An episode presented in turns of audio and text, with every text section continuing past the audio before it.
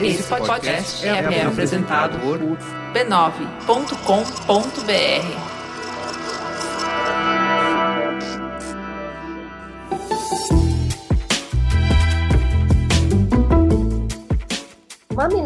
e mamiletes, bem-vindos ao nosso exercício semanal de respeito e empatia. Eu sou a Cris Barco. Eu sou a Juva Lauer e esse é o Mamilos, o podcast que faz jornalismo de peito aberto. Hoje é dia 26 de março de 2020. Vamos para o recado do anunciante? Nesse momento de grandes desafios, o foco tem que ser cuidar de você e da sua família. O pessoal do Bradesco está se dedicando para que você não tenha que sair de casa. Sempre que possível, faça consultas e transações pelo aplicativo. Disponível tanto para Android quanto para iOS, você pode realizar essas transações e outras sem sair de casa. Mas se não tiver outra alternativa e precisar mesmo ir até uma agência, o Bradesco criou um espaço especial para tirar dúvidas sobre as alterações no horário de atendimento, reorganização de empréstimos e financiamentos e até mesmo alertas sobre golpes. Tudo para que você tenha mais comodidade sem abrir mão dos cuidados com a saúde. Acesse banco.bradesco barra coronavírus e confira a todas essas informações. Eles atualizam todos os dias também nas redes sociais. Vamos falar da rede B9 de podcasts e essa semana a gente está divulgando o Cinemático. Para você que está em casa nessa quarentena e não sabe direito o que assistir, porque tem muita oferta, né, meu povo? É o seguinte: você vai entrar lá em b9.com.br barra shows barra cinemático e vai ver os filmes que eles já comentaram. Aí você assiste e volta para ouvir o podcast e trocar ideias imaginativas com uma mesa muito legal conversando sobre o filme. Tem a opinião do jeito que você gosta. Tem a mais engraçada, tem a mais crítica, tem os meninos trocando muita ideia sobre o que eles gostam e do que eles não gostam também. E antes da teta, a gente vai lançar um quadro novo no Mamilos essa semana: o Giro do Covid-19. O que, que é isso, Cris? A partir dessa semana, a gente vai iniciar o Mamilos sempre com um bloco resumindo as notícias mais importantes sobre o coronavírus. Essa é a nossa contribuição para ajudar todos os ouvintes a navegarem nas águas turbulentas do excesso de informação, trazendo para cá uma curadoria sensível de um jornalismo que vocês já conhecem, bem anti-inflamatório, para juntos a gente ficar atento e engajado, mas sem ficar sobrecarregado. Começando os nossos encontros já tirando o elefante da sala, falando da pauta que domina todas as conversas, a gente consegue ganhar espaço para muito mais. Nessa semana, o espaço é para rir. Então vamos começar com as notícias. Vamos começar pela Europa. O que é destaque? Por que a Itália tem tantas mortes? Já são 74 mil casos e mais de 7.500 mortos. É quase o dobro da China, o país onde a pandemia teve início. Esses números levariam o grau de letalidade da doença na Itália para 10%, muito diferente do apontado no resto do mundo. Estudiosos apontam que o principal argumento para esses dados é uma provável subnotificação da doença, para cada doente confirmado, existem outros 10 que não foram rastreados pelas autoridades sanitárias, o que faria, então, o grau de letalidade ser de 1%.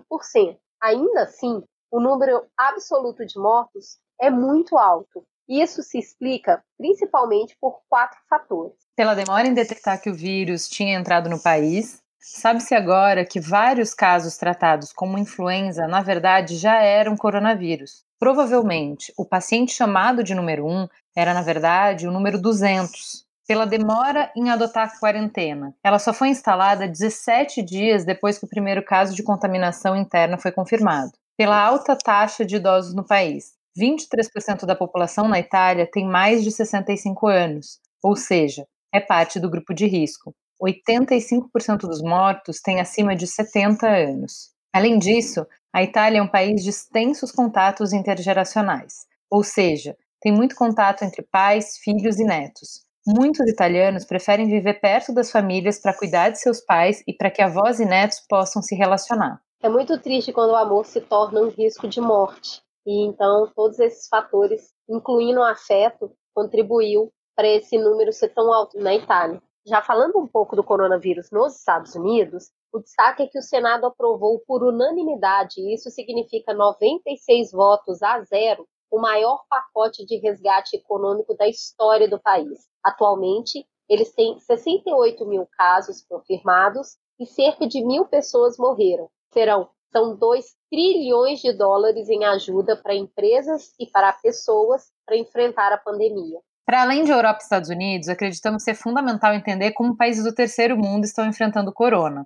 E a gente vai dar dois exemplos bem diferentes. O primeiro é o Irã. Em fevereiro, quando a epidemia de coronavírus começou a se alastrar pelo Irã, autoridades ridicularizaram a ideia de quarentena. Disseram que a crise passaria logo e que a economia não podia suportar esse modo de reclusão arcaico. Além disso, o país continua a exportar equipamentos médicos para a China ao invés de estocá-los. Hoje, já existem quase 20 mil casos confirmados no Irã, faltam equipamentos de atendimento em hospitais e o número de mortos já chega próximo de 1.500.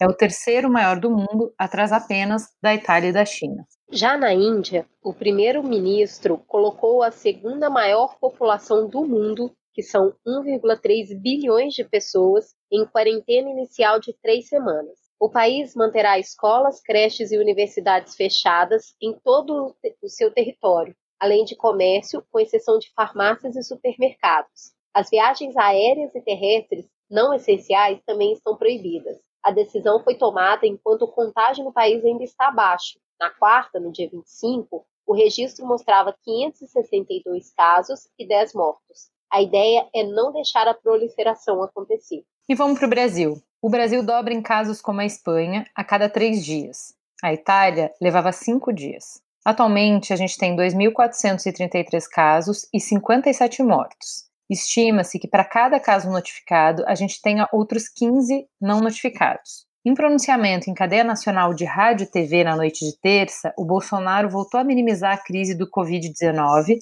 e defendeu o isolamento parcial que é o que estão chamando de isolamento vertical, e abertura do comércio e das escolas. Ele incluiu também atividades religiosas na lista de serviços essenciais que devem voltar ativa. Na manhã de quarta-feira, o presidente se reuniu com governadores do Sudeste para tratar da pandemia e trocou ataques com João Dória, governador de São Paulo. O presidente também sofreu duras críticas de outros governadores, entre eles Ronaldo Caiado, de Goiás, e Witzel, do Rio de Janeiro. É importante lembrar que ambos foram aliados do Bolsonaro durante a campanha que o elegeu. Os governadores decidiram ignorar o presidente e continuar com as medidas de contenção. Isolado, Bolsonaro vê o exército, o vice Mourão, 27 governadores e até mesmo alguns empresários importantes na sua base de aliados marcarem distância para não se contaminarem com um vírus ainda pior que o Covid-19, o vírus da ignorância. A gente precisa urgente de um debate sério sobre como proteger todas as vidas brasileiras,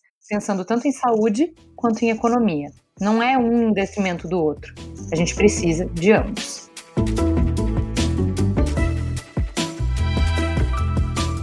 Para além das notícias, a gente também está estreando uma coluna. Grandes acontecimentos, grandes mudanças. O coronavírus pode trazer impactos que ainda não temos como prever ou mensurar na forma como a gente vive e como a gente vê o mundo. A partir dessa semana, o Mamilos estreia a coluna A Vida Pós-Covid-19 Novos Caminhos. Vamos pensar juntos em impactos que um vírus pode trazer para a sociedade. A cada semana, a gente vai trazer um convidado, entregar uma provocação e escutar uma opinião. Nessa semana, a gente fez a seguinte provocação para a jornalista de gastronomia Aileen Aleixo. Em 2019, 34% do orçamento brasileiro foi comprometido com refeições fora de casa ou pedido de comida, o food set. Daí vem o corona. Agora, com restaurantes praticamente fechados e à medida que o isolamento aumenta, muitas pessoas devem aprender ou reaprender a cozinhar nas próximas semanas. Como você acredita que nossa relação com a comida feita em casa pode mudar a partir dessa experiência? Conta pra gente, Aileen. Olá, meu nome é Aileen Aleixo, eu sou jornalista de gastronomia, crítica gastronômica e há muitos e muitos anos escrevo sobre comida. E uma coisa que eu tô notando nesse momento super difícil que é o enfrentamento do Covid-19, do coronavírus, é como a nossa relação com a comida feita em casa tá mudando. Porque presos em casa, a gente tem que encarar de uma outra forma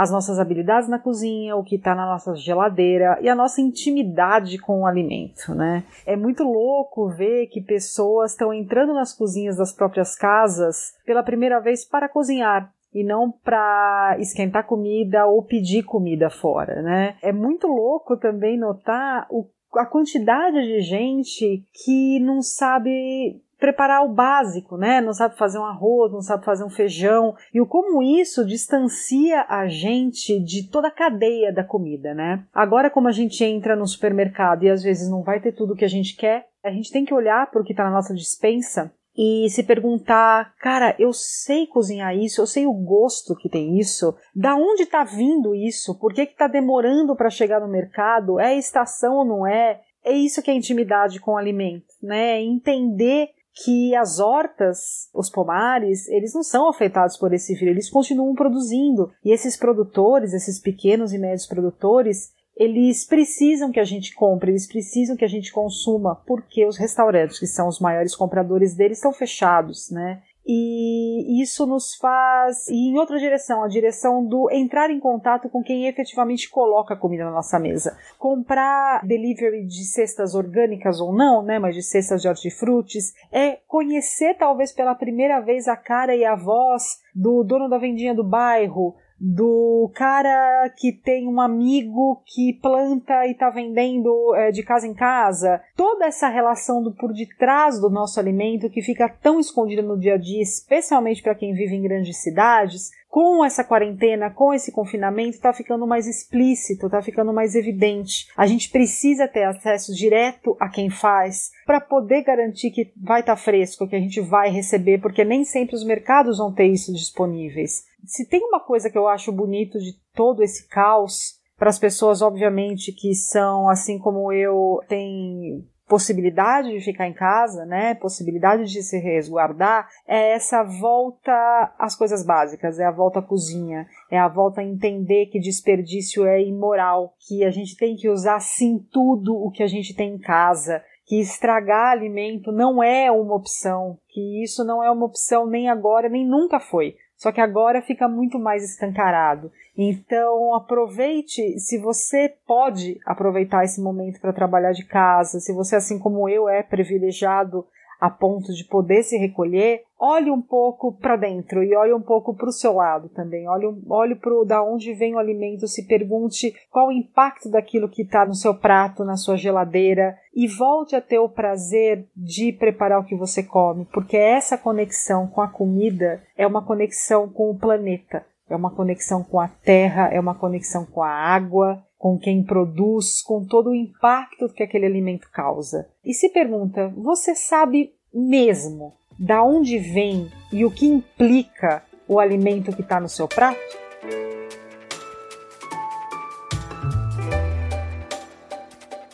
Antes de encerrar o bloco do Corona, tem um serviço importante. A Denise Ornelas, que esteve com a gente nos últimos mamilos sobre coronavírus, está envolvida no desenvolvimento do guia com orientações para prevenção do coronavírus para a população das periferias e comunidades. O trabalho é realizado pelo Grupo de Trabalho de Saúde da População Negra, em parceria com a Associação de Medicina de Família e Comunidade do Rio de Janeiro e apoio da Sociedade Brasileira de Medicina de Família e Comunidade. O material, de fácil compreensão, traz dicas de como se proteger desde a lavagem das mãos, sobre como utilizar o transporte público, como mototáxi, por exemplo, como higienizar a casa, como entreter as crianças na fase da quarentena, tudo pensado de acordo com os recursos disponíveis. Porque, afinal de contas, nem todo brasileiro tem condições de comprar álcool em gel ou álcool líquido a 70% para fazer a higienização das mãos e do ambiente em que se vive. Por isso, orientar a prevenção de acordo com a realidade de cada população principalmente as mais vulneráveis, que muitas vezes não têm condições de isolamento individual em caso de apresentação dos sintomas, é essencial para evitar que a contaminação do Covid-19 se espalhe nas comunidades e periferias. O material está disponível no site da Sociedade Brasileira de Medicina de Família e Comunidade, www.sbmfc.org.br. A gente vai colocar o link direto para o material no post da página do B9 e nas nossas redes sociais. Teta, senta que lá vem polêmica. Bora então para Teta? As gerações que já enfrentaram a pandemia de AIDS, que infundiu medo na intimidade, no desejo, no sexo, no impulso que gera e alimenta a vida, agora se vê combatendo um vírus que vai ainda mais longe, nos faz temer qualquer proximidade Interdita o beijo, o abraço, o aperto de mão, até respirar ao lado de outro ser humano é um risco. É um vírus que ameaça os afetos. Como se tanta virulência já não bastasse, a pandemia ainda ameaça o futuro. Traz na mala o medo do desemprego, do desabastecimento, do caos social. Isolados e ansiosos, a gente lê, manda e recebe muita notícia para tentar entender o que não tem precedentes. Mas não só. Li um artigo com dicas de astronauta para suportar o confinamento. Eles são especialistas nisso. Passam muito tempo nas estações espaciais, diz o homem. Então a mulher pergunta: tem criança na estação espacial? Não há resposta. Então a mulher diz: enfia no cu seu artigo. Eu recebi esse meme de umas cinco pessoas diferentes ontem. E também esse áudio. Pessoal, estão falando que para ir ao supermercado basta luva e máscara. Eu fui assim e percebi que o pessoal está usando roupa também. Passei uma vergonha. Pois é, esse áudio circulou por vários grupos. Como é que a gente arranja força para rir em situações dessas? Ao mesmo tempo, será que não é justamente esse escape que nos permite dar conta dos momentos mais difíceis da vida? Será que o riso, junto com a arte e a beleza, não são a nossa afirmação rebelde de humanidade, mesmo em tempos desumanos? Atendendo a pedidos dos ouvintes, hoje eu e a Cris vamos tentar embarcar numa jornada leve. A gente vai fazer uma escolha consciente de dirigir o nosso olhar e atenção não para a dor, não para o sofrimento, não para a preocupação, mas para um dos mecanismos de defesa que nos dá força para que, como diz o Emicida, a vida sempre vence. O riso, o humor. E para nos ajudar nessa missão, a gente tem dois convidados muito especiais. Pela primeira vez no Manilos, Júlia Rabelo, que é atriz, comediante, apresentadora e radialista brasileira, e Paulo Vieira, que é ator e humorista. Além desses convidados de honra, a gente pediu o reforço dos podcasters da família B9. A gente pediu para nossa rede mandar histórias que fazem eles rirem. Vamos começar chamando a Ju, do podcast Finitude. Conta pra gente, Ju. Oi, Ju. Oi, Cris. Mamileiros, mamiletes. Prazer estar aqui com vocês. Nessa semana que eu tô bem tensa, imagino que muita gente esteja. Tô tensa com o avanço do coronavírus e preocupada em dobro com a condução do governo federal em relação a essa crise. Em paralelo a isso, eu tô fechando episódios do Finitude focados no coronavírus. Na semana passada já falei sobre como proteger os idosos nessa fase e nessa semana eu tô falando sobre saúde mental em tempos de coronavírus. Nos dois programas programas discutindo um pouco esse ponto de interrogação que todo mundo está na cabeça, que é como fazer os idosos pararem quietos em casa, né? E aí tem um monte de fundo psicológico nesse ponto, não vou entrar nesse mérito, mas tudo isso para contar que muita gente sabe desse movimento que eu venho fazendo, e aí quando vê algum vídeo engraçado sobre comportamento dos idosos, acaba me mandando. E aí eu tava muito tensa essa semana com um discurso aterrorizante feito pelo presidente da República e eu tava assim atordoada. E aí eu recebi um vídeo que foi muito engraçado de uma menina andando de carro à noite em alguma cidade que eu não sei qual é, eu acho que pelo sotaque é no Nordeste, e ela mostrando assim a rua bem vazia, pouca gente andando. E aí ela vai se aproximando de um boteco de esquina que só tem umas duas mesinhas ocupadas. E aí ela vai narrando, né? Ela vai falando: Olha, ninguém na rua, pouca gente na rua. Ali no bar, ó, só os irresponsáveis bebendo. E ó, é meu avô ali. Oi, vô!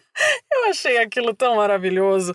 Eu dei tanta risada. Realmente me tirou daquela condição de tensão que eu tava. Eu sou uma pessoa que chora de rir. Então foi assim um choro bem-vindo naquela hora. Eu acho que, claro que o assunto é sério, mas onde der pra gente encontrar algum jeito de dar risada, é uma risada muito bem-vinda nessa fase.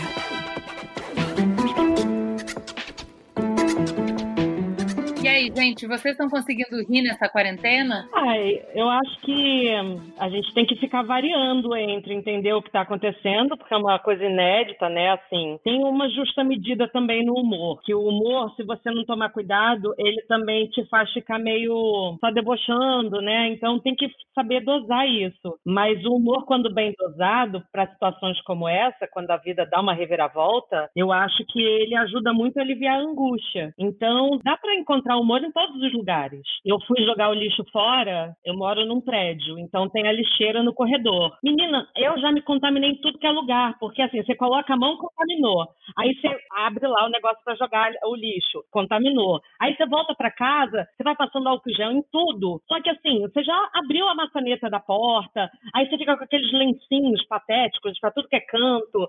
Enfim, a gente tentar não se contaminar no dia a dia já é hilário. É. Porque a gente não sabe fazer isso. E um lugarzinho contaminado é tudo. Pega na maçaneta, lava a mão no lixo. Pra não ter que.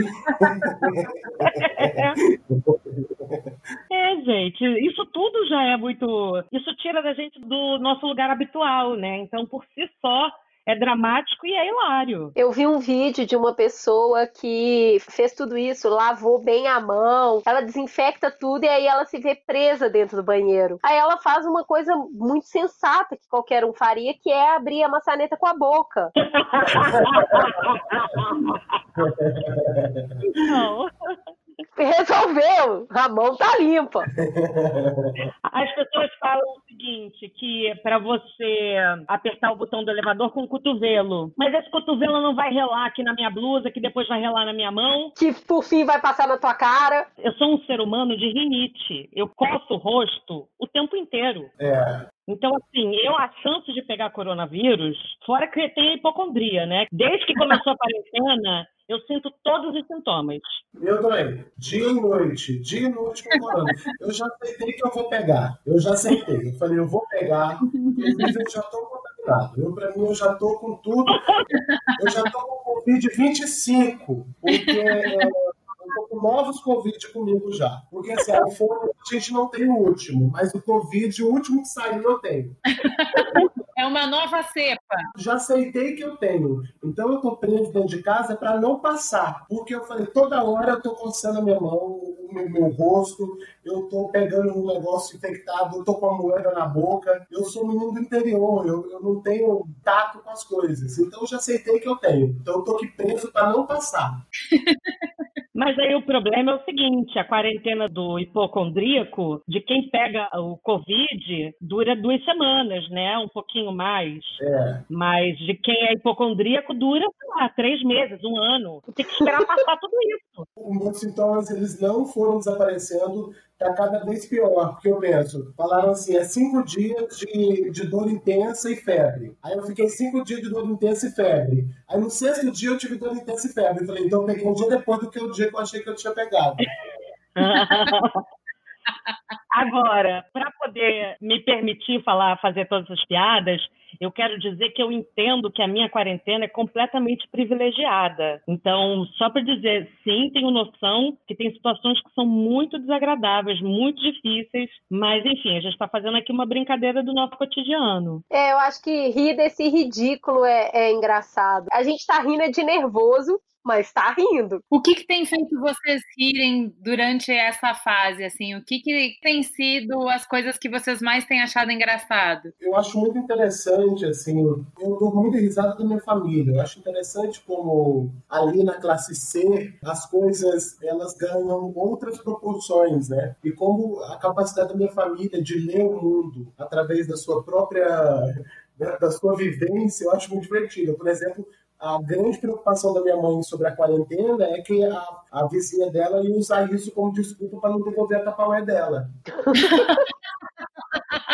Aí agora que falou que é para ficar em casa, agora que eu não vejo mesmo. Então eu acho engraçadíssimo isso. As pessoas preocupadas com, com mortes da Itália e minha mãe falando, aí agora a nota do me devolve minha tapaué eu tento me, me pegar um pouco nessa coisa do cômico, até mesmo nessa inocência da minha mãe de achar que ela tá falando um problema, é, para poder não, não pirar, né? Porque é isso, né? O ignorante sofre menos, né? E eu tento me, nesse momento, estar tá mais alinhado com a minha família para poder viver isso com mais tranquilidade, sabe? Porque é isso, é, é muito triste você sofrer por algo que você não consegue resolver. É essa, essa é minha, minha maior dor com o Bolsonaro. Eu não consigo resolver esse problema. Eu não sei resolver esse problema. Eu preciso de outros milhões para resolver esse problema e ainda assim não é para agora, não é para já, sabe? Então é muito angustiante. Se a gente se pegar nisso, cara, a gente vai entrar em depressão, como aconteceu com tanta gente no, no ano passado, sabe? Então simplesmente não dá. A gente está vivendo um período em que tudo isso não se resolve por uma pessoa, só se resolve pelo coletivo, inclusive o Bolsonaro. Dá essa angústia, né, de você ter que esperar que todo mundo compreenda a situação. Então, em relação ao corona, para as pessoas mais velhas é difícil, assim, porque a rotina é uma coisa muito importante, né? Minha mãe, ela tem uma obra há 20 anos, faz 20 anos que ela tem essa obra, e ela precisa sair da casa dela para plantas nessa obra. Aí eu falo, mãe, você não vai ela fala, mas não, as plantas vão morrer, os passarinhos vão morrer. Eu prefiro que eles morram do que você. Então, assim, vai ficando um lugar meio patético. A pessoa quer sair de casa, a pessoa em faixa de risco quer sair de casa porque não quer que a planta morra. É, as prioridades ficam tudo malucas, porque parece algo tão gigantesco que não vai acontecer. Mas escuta, sabe o que, que eu tenho achado muita graça nessa quarentena? Estou em vários grupos de mães né, das escolas, do balé, do não sei o quê, várias da família, família de cá, família de lá, das amigas, da faculdade, todo mundo tem filho. E aí tá rolando, circulando muito, muito meme de mãe na quarentena, né? Então, mãe enlouquecendo com os filhos, meme de slime, meme com a energia que eles têm, cara, meme comparando a vida de quem é solteiro e tá fazendo a quarentena que nem a Júlia, tomando vinho, lendo livro, maratonando série. Desenvolvendo espírito. Cara, gente, mas eu tô muita risada desses memes, cara, muita, muita. É pra rir e pra se perguntar onde tava tanta gente talentosa nesse mundo, né? Porque eu fico recebendo uns PDFs, tipo, brincadeira para fazer com as crianças. Cara, foi um artista plástico que fez as montagens, sabe? São minhocas em 3D, ou são slimes com fruta cor. Tipo, eu mal consigo recortar um coração, sabe? Eu fiz uma minhoca esses dias com uma meia, tipo, ah, vamos fazer a minhoquinha aqui. Ficou horrível, ficou um monstro. É que o meu filho é muito gente boa e tá brincando com ela, mas ficou assustador. e ele colocou o nome da minhoca de Agada. Eu acho que é cagada. E eu tô achando que é agada, sabe? Eu acho que o senso de humor, ele é um antídoto para lidar com a dificuldade, né? E viver já é difícil. Agora, não à toa o brasileiro tem tanto senso de humor, né? Porque aqui é um país que impõe pra gente muitas dificuldades. Então a gente é perito em fazer meme, a gente tem um senso de humor, um olhar apurado para umas coisas muito específicas. Então eu acho que o senso de humor é, funciona muito como esse respiro, sabe? Essa angústia. E agora a gente está vivendo um momento muito, muito difícil, né? A gente não tem nem. A gente pode tentar pegar as outras epidemias, mas em termos assim, eu ouvi dizer, que eu não sou um especialista em economia, que isso nunca aconteceu do mercado parar do nada. Ele vai entrando em recessão, depressão. Agora parou do nada. A gente não sabe o que vai acontecer.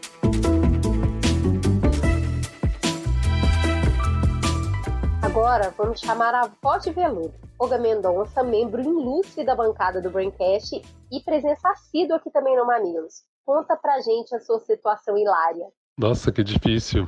Mas eu lembrei, lembrei de uma história. O pai de um amigo, isso em 94 mais ou menos, eu tô me baseando pelo disco, já vai fazer sentido. O pai de um amigo faleceu, foi meio rápido assim, meu, eu era adolescente, então. E eu tenho uma coisa da minha família de, de não ir muito em velório, eu não ia muito em velório, então não, não tinha nem etiqueta, nem o costume, enfim.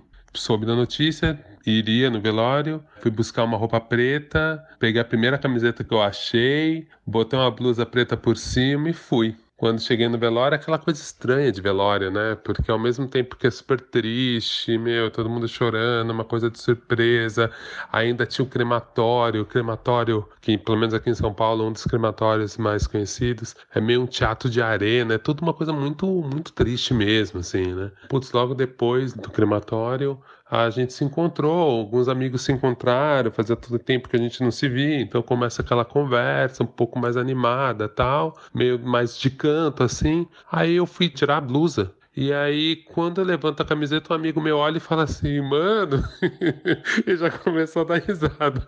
Mano, mano, mano, abaixa sua camiseta. Aí eu, o que foi? E aí que eu lembrei, quando ele me mostrou, assim, olha isso que tá escrito na sua camiseta. Aí eu puxei assim um pouco e vi, era uma camiseta que eu ganhei de uma promoção de alguma rádio, eu bem nerd, né, ficava ligando para as rádios, de uma promoção de alguma rádio, não sei qual delas, do disco Quanto Mais Curtido Melhor, da Cidade Negra, só que era do single, de uma música que chamava Já Foi. Então, na frente tinha Cidade Negra, o nome do disco, e atrás tinha meio grande escrito: Já foi. Imagina só se eu chego na, no velório com essa camiseta. Então, putz, essa foi uma das histórias que eu lembro que é meio humor involuntário, uma piada meio bizarra ali, mas um amigo meu me salvou de, do estrago ser maior.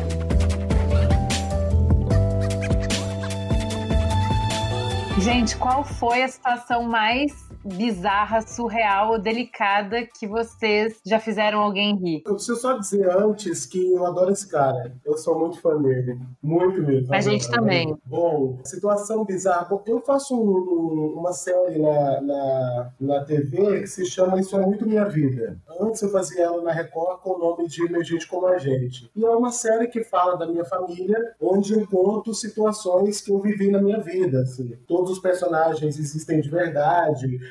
boa parte das histórias aconteceram e eu sempre pego um tema para poder destrinchar as histórias, né? Então, uma coisa meio de crônica. E eu acho a situação que eu coloco para riso uma situação é, bizarra, porque basicamente eu tô rindo sobre a falta de recurso da minha família, sabe? Eu tô rindo ali de pobreza. Tipo, o episódio do Natal desse final de ano agora, eu fiz uma analogia em que neva, começa a nevar e neva dívida. E por causa da neve de dívida, a família não pode sair para comprar presente, peru, nem nada disso. Então, assim, que é uma analogia para dizer sobre isso, sabe? Que é uma a neve da vida do pobre, a neve de dívida que impede ele de fazer coisas, de comprar coisas, de viver esse Natal americano. Então, eu acho isso muito tragicômico, assim. E eu fico muito feliz de quando as pessoas me encontram e falam, cara, eu me identifiquei muito com a sua série, eu ri muito. Porque é isso, assim, eu acho que tem situações, voltando aquele assunto que a gente estava falando, né, sobre a impotência, né, tem situações que você só pode rir, sabe? De algum ponto de vista, o riso também é um protesto, é uma transgressão, sabe? Tipo, às vezes eu acordo e falo assim, cara, esse presidente não vai acabar com o meu humor. Hoje não. Tipo, hoje eu vou ser feliz e eu vou ser feliz só de raiva. Hoje eu vou, sabe? É que não eu decidi agora, eu não vou morrer, só de raiva. então eu acho isso também acaba sendo um protesto, sabe? Assim, eu acho meio como da condição humana mesmo, sabe? Você, sei lá, eu ia para um lugar muito profundo, acho que não vale a pena. Mas é isso. a gente vai chegar nisso também. A gente está indo pelas beiradas, mas vamos chegar nisso também. Você não perde por esperar, viu? Hoje nós vamos terminar esse aqui chorando.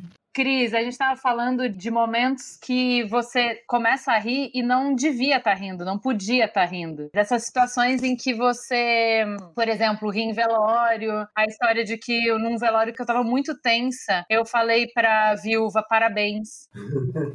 Eu já contei em alguns episódios do Mamilos que minha família toda é testemunha de Jeová. Quando eu era pequena, era obrigada a ir, né? E eles levam super a sério. Tipo, são crianças sentadas, adolescentes sentados duas horas ali ouvindo e tudo mais. E aí a gente era uma escadinha de primos, né, adolescentes. E tem participação durante a pregação. E aí uma senhora levantou a mão e ela falou não sei o que, não sei o que. E aí então Jacó, nananá, e minha prima vira para mim e fala: por que, ela falou de Jacu?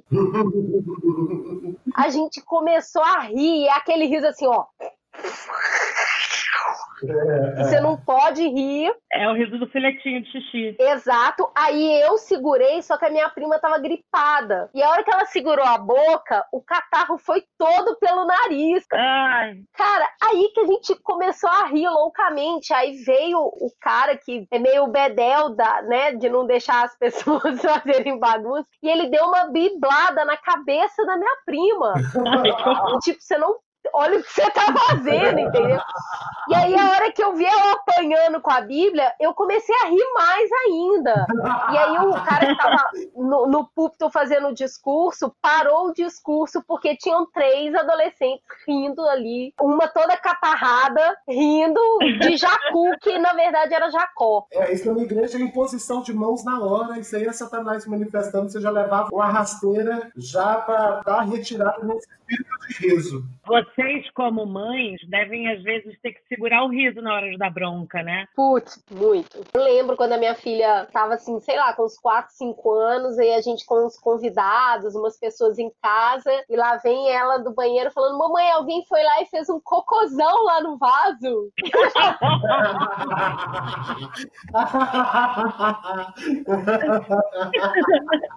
Aí você fala, ai, que legal, né, filha? Vamos lá. Mas tá errada ela, tá errada quem não puxou descarga, ué. É, Eu- é. É, filho é esse tipo de pessoa. Eu acho difícil, Júlia, quando eles estão contando alguma coisa que pra eles é super dramático e que é muito engraçado.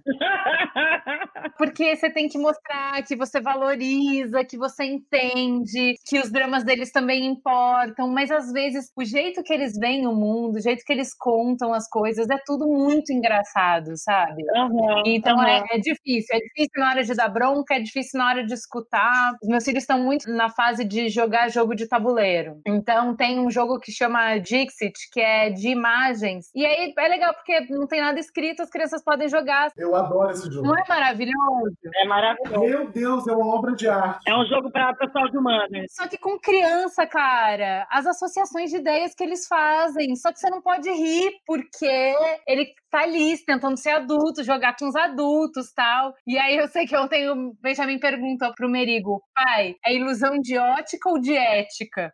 Aí o Merigo, bom, no momento que estamos aqui, tem muita ilusão de ética, viu, meu filho? Mas acho que pro jogo é ilusão de ótica, viu? E você não pode rir, você tem que lidar com uma pergunta séria. É. É difícil.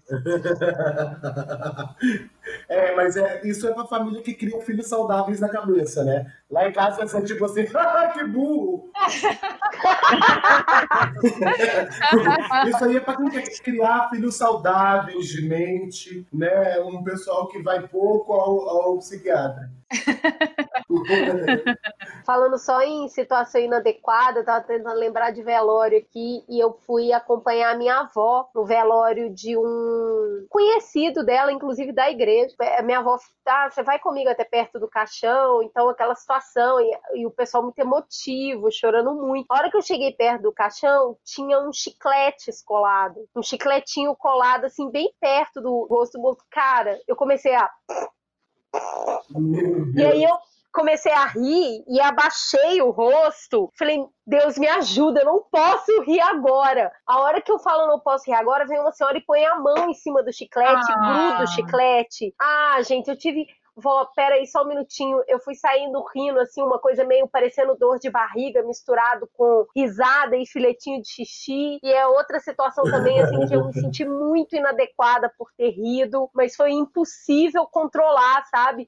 Eu acho que o inusitado de encontrar um chiclete colado no caixão foi muito pra minha cabeça, sabe? O humor é, é exatamente isso, né? Assim, você tem uma. Se você entra num ritual, você tem uma quantidade de comportamentos que são adequados para aquela situação. O humor é quando ele faz essa reviravolta. Você vê um chiclete num lugar onde não cabia um chiclete. É isso. Então ele dá esse, ele dá um- uma swingada no cérebro, né? Você fala, caraca, o que, que é isso aqui? É, eu já ri muito em velório, porque eu fui muito. Eu fui muito em velório. Tanto com a minha avó, eu fui. Essa frase é horrorosa, Paulo. Eu, não, eu fui muito. A minha avó é daquelas pessoas que ela não perde, aquela velha da cidade que ela não perde um velório. Então eu fui muito a velório, muito, muito. Todos eu fui. De 91 até 97, todos que tinham eu, eu, eu compareci. E depois eu, eu fui coroinha há muito tempo, eu fui acólito. Então eu acompanhava também, acompanhava o Padre Marcos nos velórios. Eu já ri muito, velho, muito. Teve uma vez que a viúva estava chorando, viúva não, tinha um trio de cachaceiros na cidade que andavam sempre juntos. Um dos caras morreu e a filha do cara no velório chorava: Por que que levou meu pai? Por quê? E aí, no meio do lamento dela, ela falou: Por que que não levou Tiãozinho, que era um dos cachaceiros, que estava bêbado, e falou assim. Eu não, a vez era dele. que maravilhoso! Dá pra fazer um podcast só de história de velório. Um dia a gente faz isso. É, velório é muito lugar de contar piada, né? Impressionante como assim, tudo bem, é lugar de chorar e tal, mas aí na porta sempre ficam os tios, os amigos, a galera contando piada. É impressionante. O Paulo tem um membro da família dele, o Pablo, que também tem histórias maravilhosas, né, Paulo? Cara, é porque uh, não, não tem histórias maravilhosas. Isso é, isso é zoeira, mas é porque a Júlia é fascinada pelo personagem do Pablo, que é o, o melhor amigo do meu pai. E o Pablo, toda roubada que meu pai já se meteu na vida, o Pablo estava presente. Então, assim, tem histórias longuíssimas que eu não vou contar aqui, mas sobre assim, sempre que meu pai tem uma ideia merda, o Pablo está presente e geralmente a ideia é dele. Como, por exemplo, a vez que meu pai resolveu vender tudo que a gente tinha para investir em extintor para carro, porque o Pablo tinha um esquema que falou para ele que ia ser obrigatório. E aí ele comprou tudo de extintor, vendeu tudo, comprou tudo de extintor, e dois meses depois parou a obrigatoriedade de extintor em carro. E a nossa casa ficou lotada de extintor, a gente numa merda terrível, e minha mãe querendo matar o Pablo, sabe? Então o Pablo teve ideias maravilhosas do meu pai vender o carro que ele tinha para comprar uma churrasqueira, pra gente fazer 40 mil durante as férias da praia. Só que a churrasqueira que ele mandou fazer era de metal muito pesado, então ela não andava pela praia. Então acabou com a prefeitura rebocando a churrasqueira, porque ela já era um monumento na praia. Então, assim, Pablo é uma figura presente na minha vida e presente na vida da minha família. Ai, maravilhoso. Isso nos faz pensar, assim, porque tem uma galera que fala um pouco isso, né? Pô, um momento tão grave da história da humanidade. Como assim vocês estão rindo? Como assim? Vocês não levam as coisas a sério? Vocês ficam fazendo meme. E aí a gente foi procurar, em algumas situações tem várias, né? Mas assim, a gente achou um texto legal sobre a guerra civil é, americana que um monte de gente, a gente fala disso por causa da carnificina, pelas pessoas que libertou, pela nação que reconstruiu, mas é raro a gente falar da guerra civil como sendo um dos berços da comédia americana. O que a gente não vê em filme de época é que além das juras de amor, as cartas que as meninas mandavam para os namorados alistados sempre tinham as piadas mais recentes contadas em casa. Então essa coisa do meme no WhatsApp, de que vai notícia, mas também vai a piada, já existia desde aquela época época. As enfermeiras, além de administrar remédio, mocoseavam, colocavam, escondiam livros dos seus humoristas favoritos embaixo dos travesseiros dos soldados em recuperação. Ah, que legal. É muito legal, né? Na época, o, sabe quem que era o bobo da corte mais famoso da guerra? O Abraham Lincoln. Ele ficou conhecido porque ele tinha é, um jeito de contar piada super pateta, super bobão e autodepreciativo. E as socialites de Washington reclamavam que ele simplesmente não parava de contar piada nos jantares. E aí disso, esse humor que ele fazia num momento tão difícil, acabou trazendo uma discussão mais ampla de gente que falava, pô, pelo amor de Deus, que fora de época isso, como é que alguém pode rir no momento de matança generalizada, no momento em que a gente está sofrendo derrotas colossais, em que pessoas estão voltando desfiguradas da guerra, em que a gente tem problema de confiança da tropa. Não é o momento de brincar, né? Mas desse momento surgiu uma nova onda de humor que saía dos quartéis e, obviamente, dos bordéis também. E isso foi muito mais forte do que as pessoas dizendo que não era tempo para humor. Quanto mais sangrenta a guerra ficava,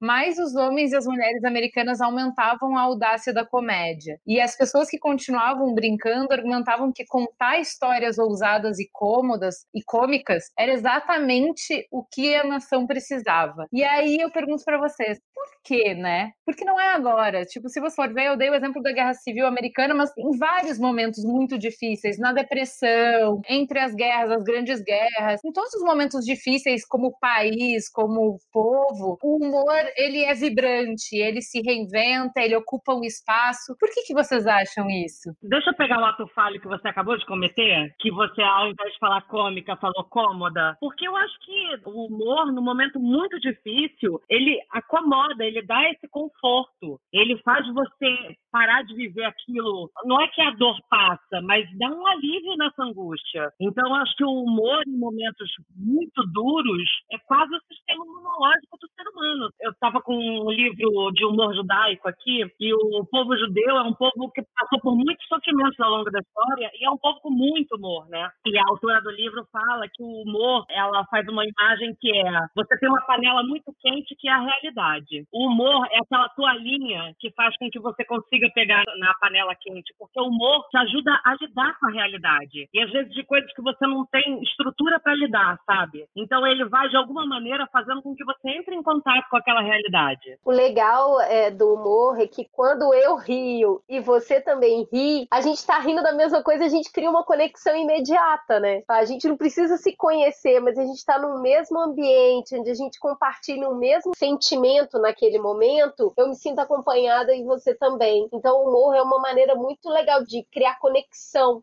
entre as pessoas. Né? É como se fosse um brinde, sabe, de bebidas. É um brinde de inteligências. Quando você ri, é como se aquelas duas inteligências estivessem brindando, né? Geralmente, quando as pessoas me perguntam assim sobre como, por que fazer humor disso, por que fazer humor, eu gosto muito de falar das minhas próprias desgraças, assim. E muita gente me pergunta por que fazer humor disso. E eu sempre respondo a mesma coisa, que é para sobreviver. Essa é a única maneira que eu encontrei de entender o mundo que me cerca, de ver quão ruim é tudo isso, sabe? Às vezes até de pensar que isso não faz sentido, tendo a visão meio nihilista da vida. E diante disso, rir. Eu faço humor para sobreviver, sabe? Porque diante da falta de sentido que às vezes parece ser a vida, eu dou risada disso, sabe? Eu acho que Platão fez uma grande merda na vida dele, que foi colocar o riso no lugar do ridículo ridículo, né? Então, assim, desde que Platão, lá naquela época, colocou, tem até uma história de que Platão fez isso, ele estava filosofando pelas ruas de Atenas e falando, né, de coisas muito profundas, e aí ele tropeçou e caiu, e aí uma, uma serva, um servo, deu risada disso. E aí ele criou, fez todo um livro para dizer como o riso era uma coisa do baixo clero, né, de que era uma coisa de pessoas não inteligentes. Mas desde Platão, que ele fez essa merda pela gente, as pessoas tendem a associar o riso como que eu não me importo, ou que eu sou burro. Mas muito pelo contrário, eu acho que o riso é coisa de gente inteligente, porque uma coisa que eu falo sempre, assim, a criança ela já nasce chorando, mas ela aprende a rir. Ela vai rir, sei lá, dias depois. Ela aprende a rir. Então eu acho que o humor é isso, é o riso destilado. É quando você não tem mais água, não tem mais nada para chorar, você ri, porque você aceita que a vida é o que é. O que, que nós podemos fazer agora diante desse coronavírus? Nada. Ele existe. Existe um vírus que está aí. E o que nós podemos fazer é o que nós já estamos fazendo, ficando em casa, militando para que mais pessoas possam ficar em casa, tentando criar uma renda mínima para que as pessoas possam ficar em casa, sabe? Fazendo todas essas ações. Mas o que, que nós podemos fazer objetivamente? A gente não pode matar esse vírus agora. Então, diante dessa incapacidade nossa de seres humanos, eu acho que só sobra humor. Rir da nossa própria fragilidade, da nossa incapacidade e da nossa existência mesmo. Pensar que a gente está aqui nessa, nessa terra e não sabemos até quando, sei lá. Olha eu de novo. Eu tô me, tô me passando, gente. é isso aí mesmo.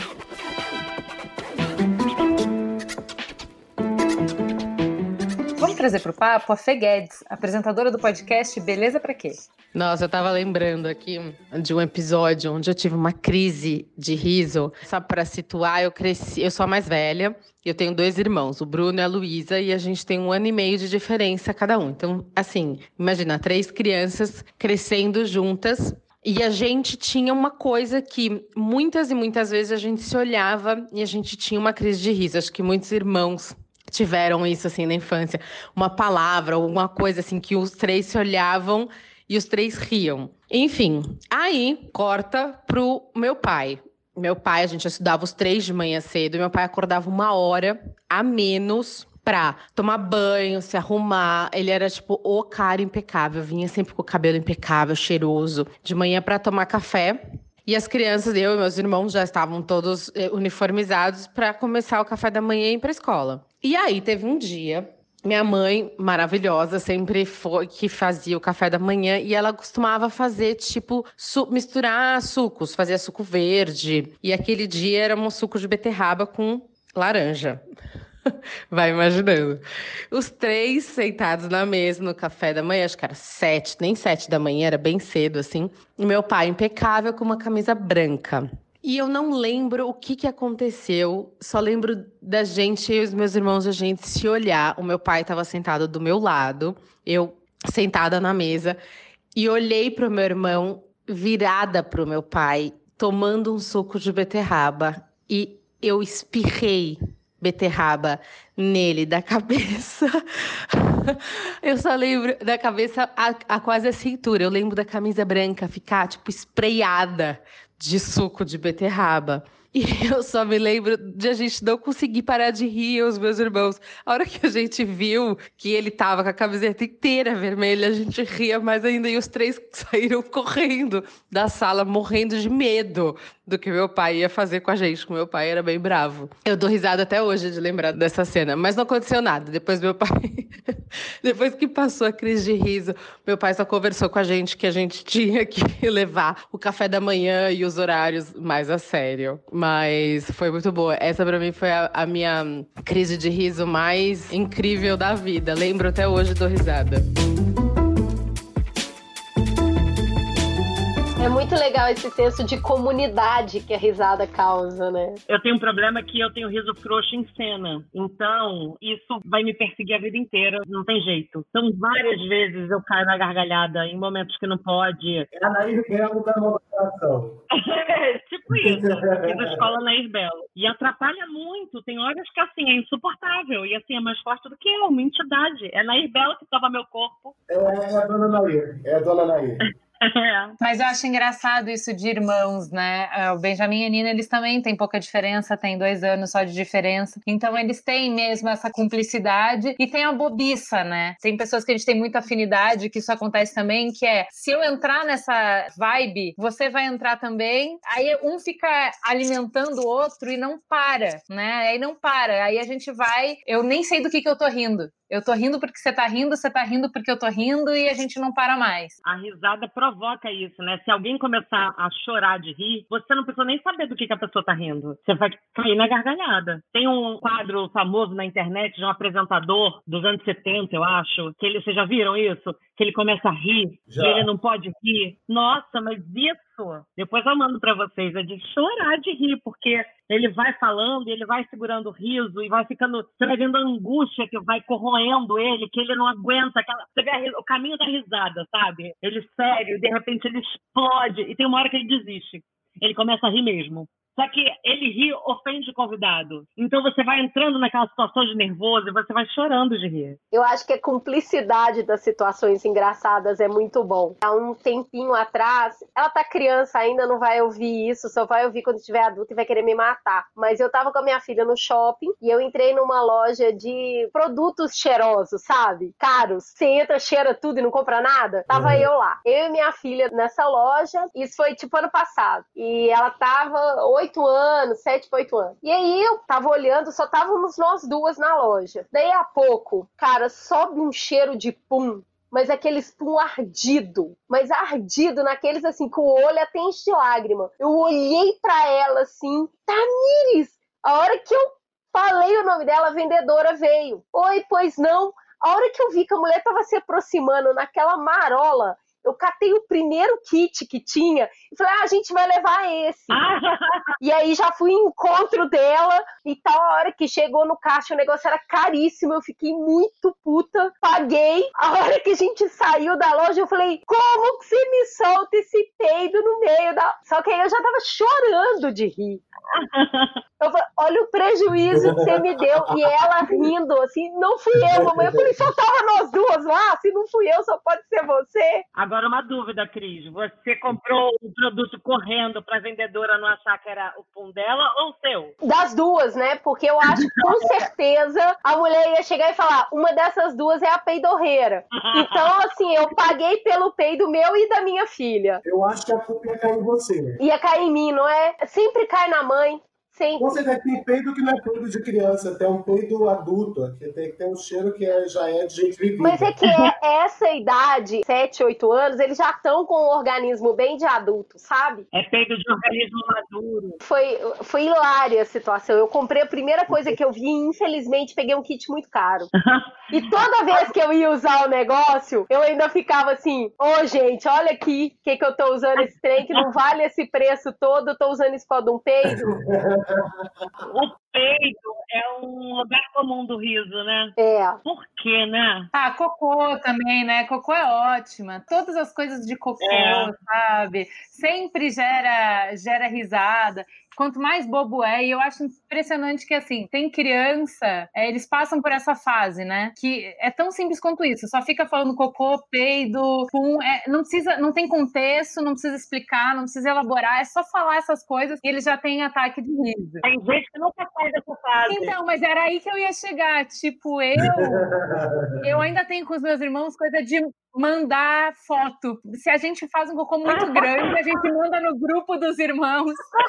Para! lembrei não, de você. Não, não. Olha, eu acho que é um nível de intimidade que nem o mamilo tinha, tinha atingido. Tem gente que tem orgulho do cocô, né? Assim, nossa, é, é isso. É isso aí, é isso eu aí, ó. engraçado.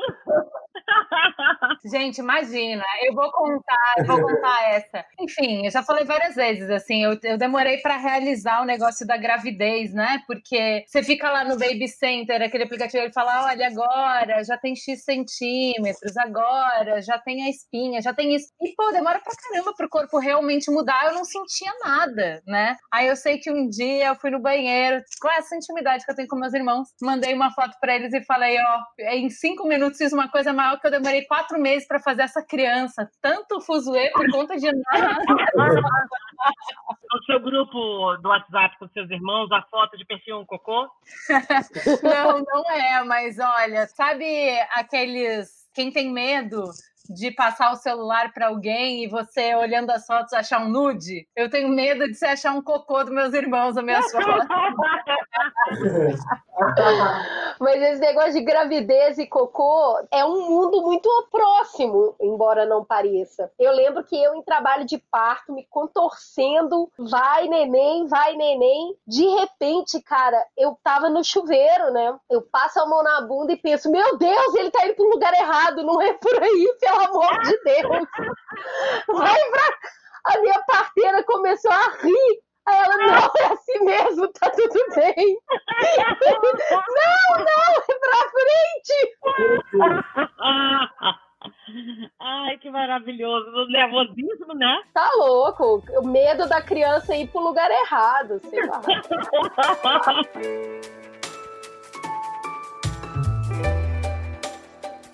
Agora a gente vai ouvir o Tomás Queverini que é apresentador do podcast Escafandro e mandou um áudio muito fofo. Oi, aqui quem fala é o Tomás Chiaverini, do podcast Rádio Escafandro, e me pediram para contar de alguma vez que o bom humor serviu como alívio para uma situação tensa ou difícil ou coisa parecida. E é engraçado que eu tenho vivido isso quase que diariamente por aqui, porque eu moro num apartamento com a minha mulher e o meu filho Antônio que tem dois anos. A gente está em isolamento por causa do novo coronavírus, ele está sem ir para a escola, sem poder ver os avós, e tem toda essa tensão da gente não saber o que vai acontecer. Só que justamente nesses dias, o Antônio resolveu descobrir que tem senso de humor. E ele tem meio que testado esse humor na base da tentativa e erro com a plateia possível. No caso, a Priscila e eu. Então eu vou dar um exemplo.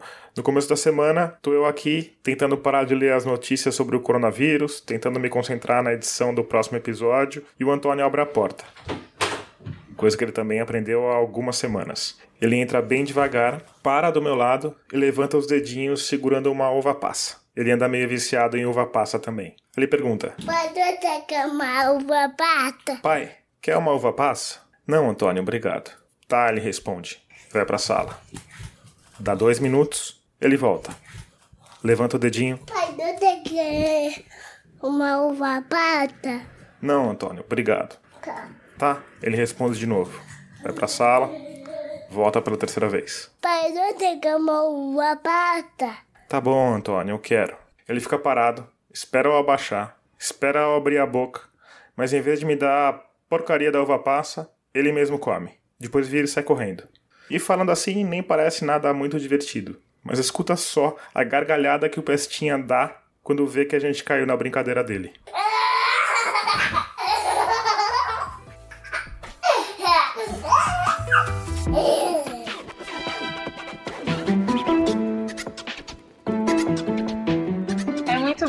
Bom, né, gente? É muito fofo.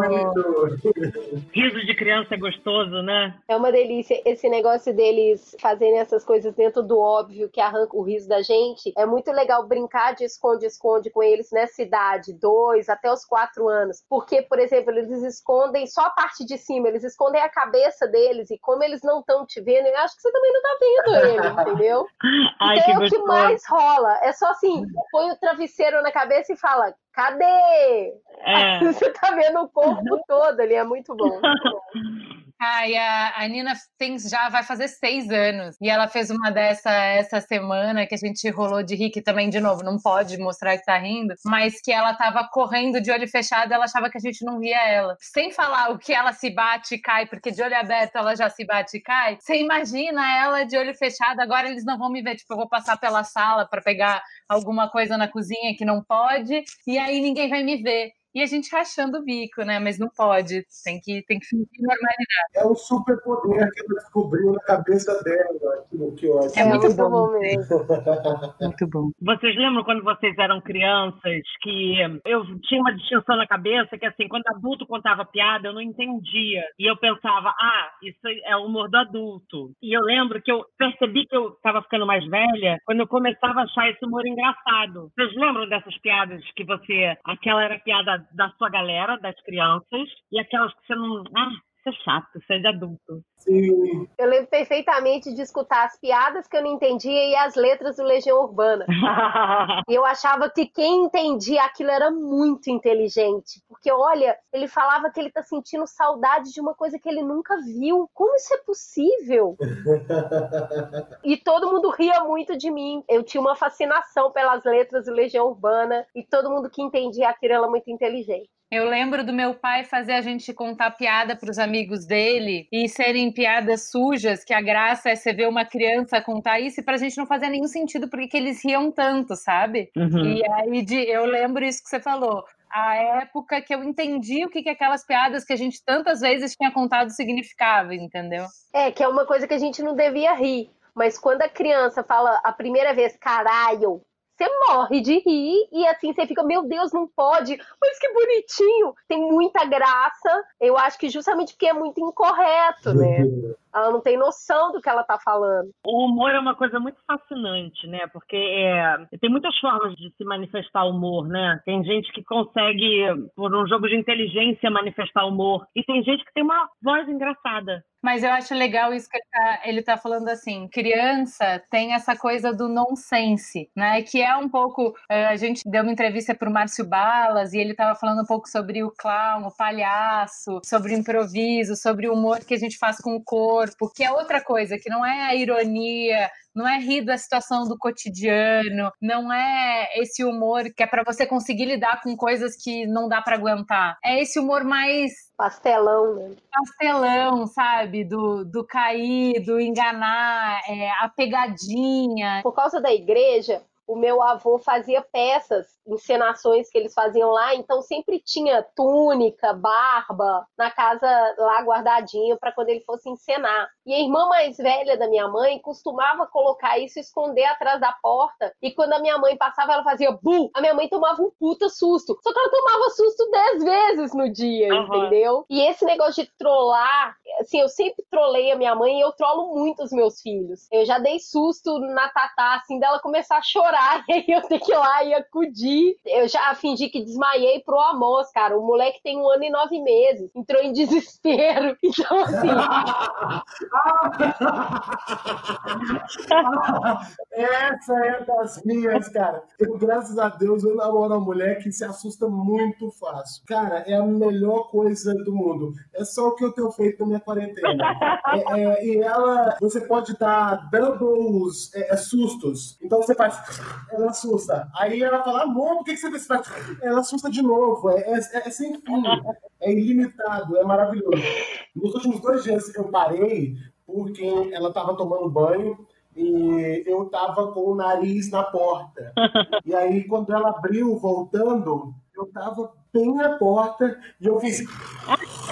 E aí, ela sentou no chão do banheiro, nua, colocou a cabeça entre os joelhos e começou a chorar. E aí eu falei, acho que eu vou dar uma parada um tempo. E aí é, foi, foi e aquela imagem dela chorando, pelada no chão do banheiro, foi tão humilhante, assim, que eu falei, eu vou dar uma parada. então eu tô, já estão dois dias eu também passei por uma dessa, vou contar para me solidarizar com você. A minha mãe tem muito medo de filme de terror. Obrigado. E aí tinha uma época, a gente era jovem e estava em casa e ela estava namorando e a gente assistiu esse filme de terror. Era um cara que morria atropelado, o cara não presta socorro, vai embora. E aí o espírito dele fica voltando para assombrar o motorista e fica falando com o motorista: "Obrigada pela carona". Era isso o filme. Acaba o filme, a minha mãe vai levar o namorado dela no portão. Na volta, a porta da nossa casa era uma porta de vidro transparente. Eu e meu irmão, eu tranquei a porta e comecei a falar para minha mãe: atrás de você! Obrigada pela carona! atrás de você, atrás de você. A minha mãe desmaiou. Meu Aí, Deus! assim, eu não sabia.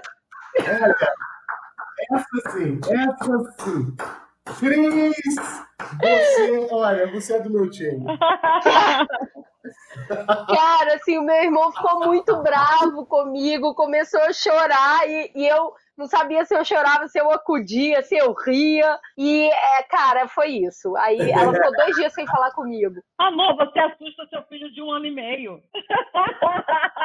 Eu tenho uma pergunta. Vocês, quando são trollados, como é que vocês reagem? Vocês têm o mesmo senso de humor? Odeio, do fundo da minha alma. A Juliana, eu sempre xingava ela quando eu descobria que, que era trollagem, eu começava a xingar ela. De nomes muito bonitos. Nunca adiantou, nunca parei. O desincentivo não adiantou. Os meus irmãos são mais de trollar.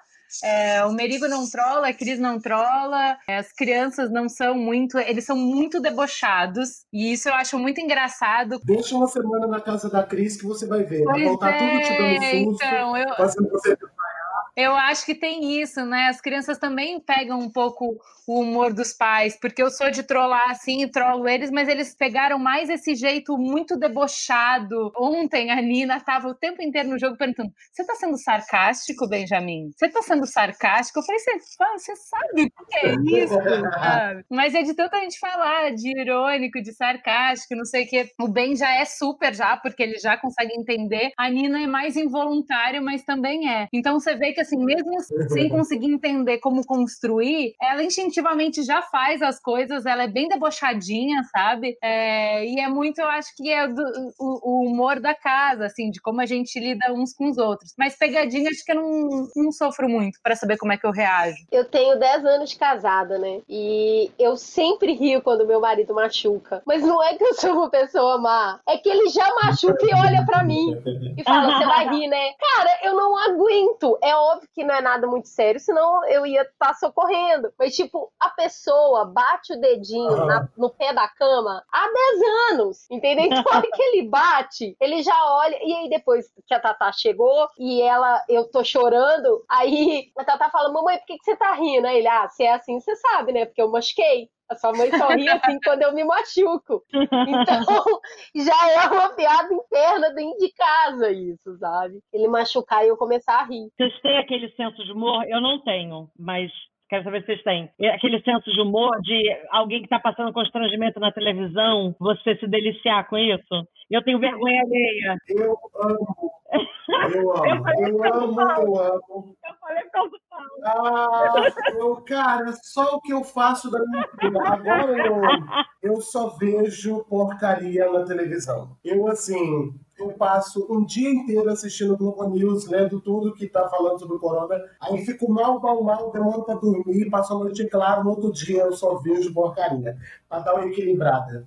Eu só vejo, agora eu tô, eu tô perdido ali naquele canal, aquele ir, eu me perdi ali dentro. Quem quiser me achar, que me casa lá Tem programas constrangedores lá. Tem um, um, que se chama O Criador de Celebridades, que é um cara que só dá ideia merda pra mulher, pra, pra celebridades. Eu amo, amo. Como tinha uma coisa maravilhosa que era. Eu gosto tanto de programa merda que eu faço vários. É, a, a, a Luciana Gimenez tava com um monte de menina que, olha que, olha, olha a coisa, eu tava com um monte de menina que foi enganada, falando que ia ser modelo, né, e, e que não era, na verdade, era para trabalhar, um assunto super sério. Cara, mas é maravilhoso, porque em determinado momento, a, a, ela vira para uma das meninas e fala assim: Mas você não tem nenhum jeito de modelo. Você não tem nenhum jeito de modelo. Aí eu falei: Meu Deus, por que, que você falou isso, cara?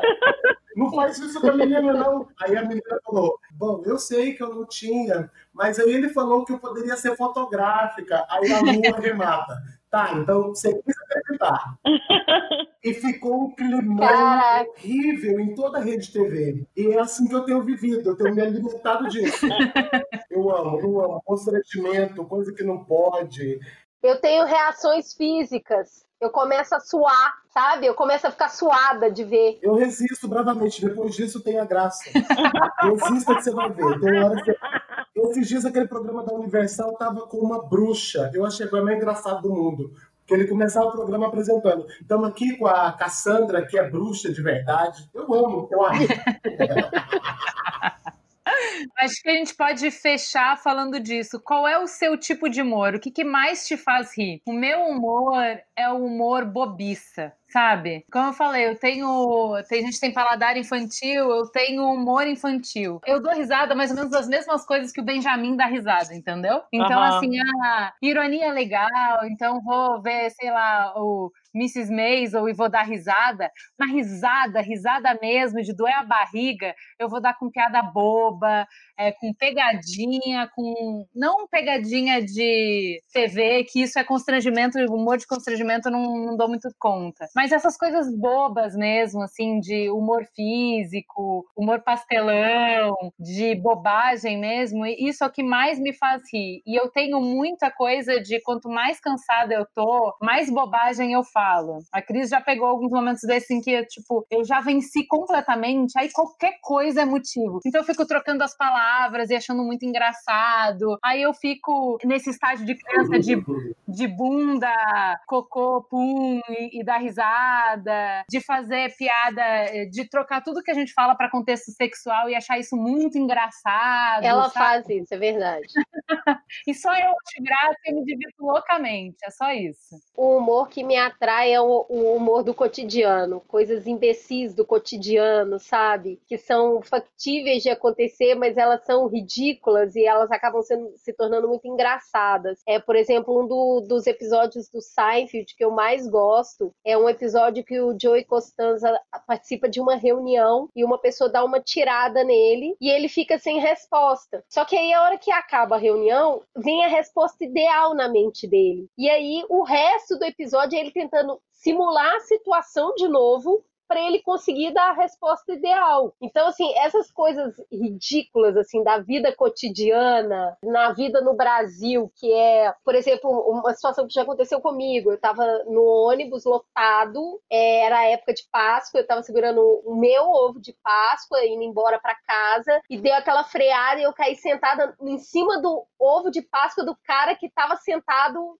do meu lado, sabe? E deu aquela freada assim que você faz assim, bem, uhum. aí sentado. Então, esse é o tipo de coisa que me faz que é completamente factível. É igual o, o, tombo que eu tomei e a minha marmita caiu para fora da bolsa, sabe? E uhum, uhum. esparramou a comida, assim. Então eu acho que esse cotidiano, é, ele me, me diverte, ele me faz rir. Eu, eu gosto muito do humor crítico. Ou quando você consegue fazer, pegar rapidamente um pensamento super complexo e transformar em uma tirada, sabe? Quem tem um pensamento muito rápido e assim, você de repente você vê algo que você sintetiza um monte de coisa numa coisa só. Quando você mostra essa musculação da inteligência, sabe? Músculos de inteligência e eu gosto muito desse, é, tipo, o Woody Allen para mim é um gênio, né? Ele consegue às vezes transformar situações patéticas em coisas que você vê muitas camadas naquilo, sabe? Eu gosto do humor que faz cosquinha na minha inteligência. Que fina. Bom, eu acho que o humor é como música, assim. Tem hora e lugar para vários tipos de humor. Na minha vida, pelo menos, é assim, sabe? Tem hora que eu quero um humor que faz cosquinha na minha inteligência, mas também tem horas que eu quero o pastelão do pastelão, assim, sabe? Eu acho, eu não sou um cara muito de rir. Eu não sou tão, eu acho que eu faço rir porque eu sei que isso é um conforto pessoal ali. Mas para mim, eu queria, ser, eu queria poder ter também um pouco disso, mas não tenho. Eu acho que o humor em algum lugar me deixou meio meio cínico. Porque é isso, assim, ao mesmo tempo que tudo é risível, tudo também não faz tanto sentido, sabe? Eu fico nesse looping, assim, sabe? Então, porque para mim é isso, assim, eu acho que o humor, o humor que eu gosto, falando, respondendo a pergunta, é o humor que muda a minha visão do mundo. Porque eu acho que o humor é como se fosse um óculos que o comediante te empresta e fala, é assim que eu vejo o mundo. E aí, às vezes, quando o cara me mostra um mundo que eu já vejo, eu fico tipo, ai, tá bom. Sabe? Tipo, ah, eu tava vindo pra cá e dentista. Eu falo, ai, tá bom, isso aí eu já pensei. Eu gosto quando o cara me empresta um óculos que eu falo, caramba, então é assim que você vê o mundo. Né? Que eu acho que o, humor, especialmente stand-up, tem muito a ver com, com crônica, né? Que essa é a maneira como você vê o mundo, a sua crônica do mundo. Então eu gosto de um humor que me mostre outro mundo, uma perspectiva que eu não tinha visto, uma observação que eu não tinha feito. Cara, esses dias um amigo meu, o Igor Guimarães, me mandou no WhatsApp uma observação que eu achei maravilhosa, eu comecei a rir. Ele falou assim: Paulo, você já parou para pensar que nunca chove na Praça é Nossa? eu, eu achei. Eu achei que é isso, assim, tipo, eu amo o Igor porque é o comediante que me empresta o óculos dele e eu sempre falo, caramba, filho da mãe, é verdade. Maravilhoso, muito maravilhoso, bom. muito bom, muito bom. Amiga, temos um programa, né? Acho que a gente tem que ir pro farol aceso. Temos um programa.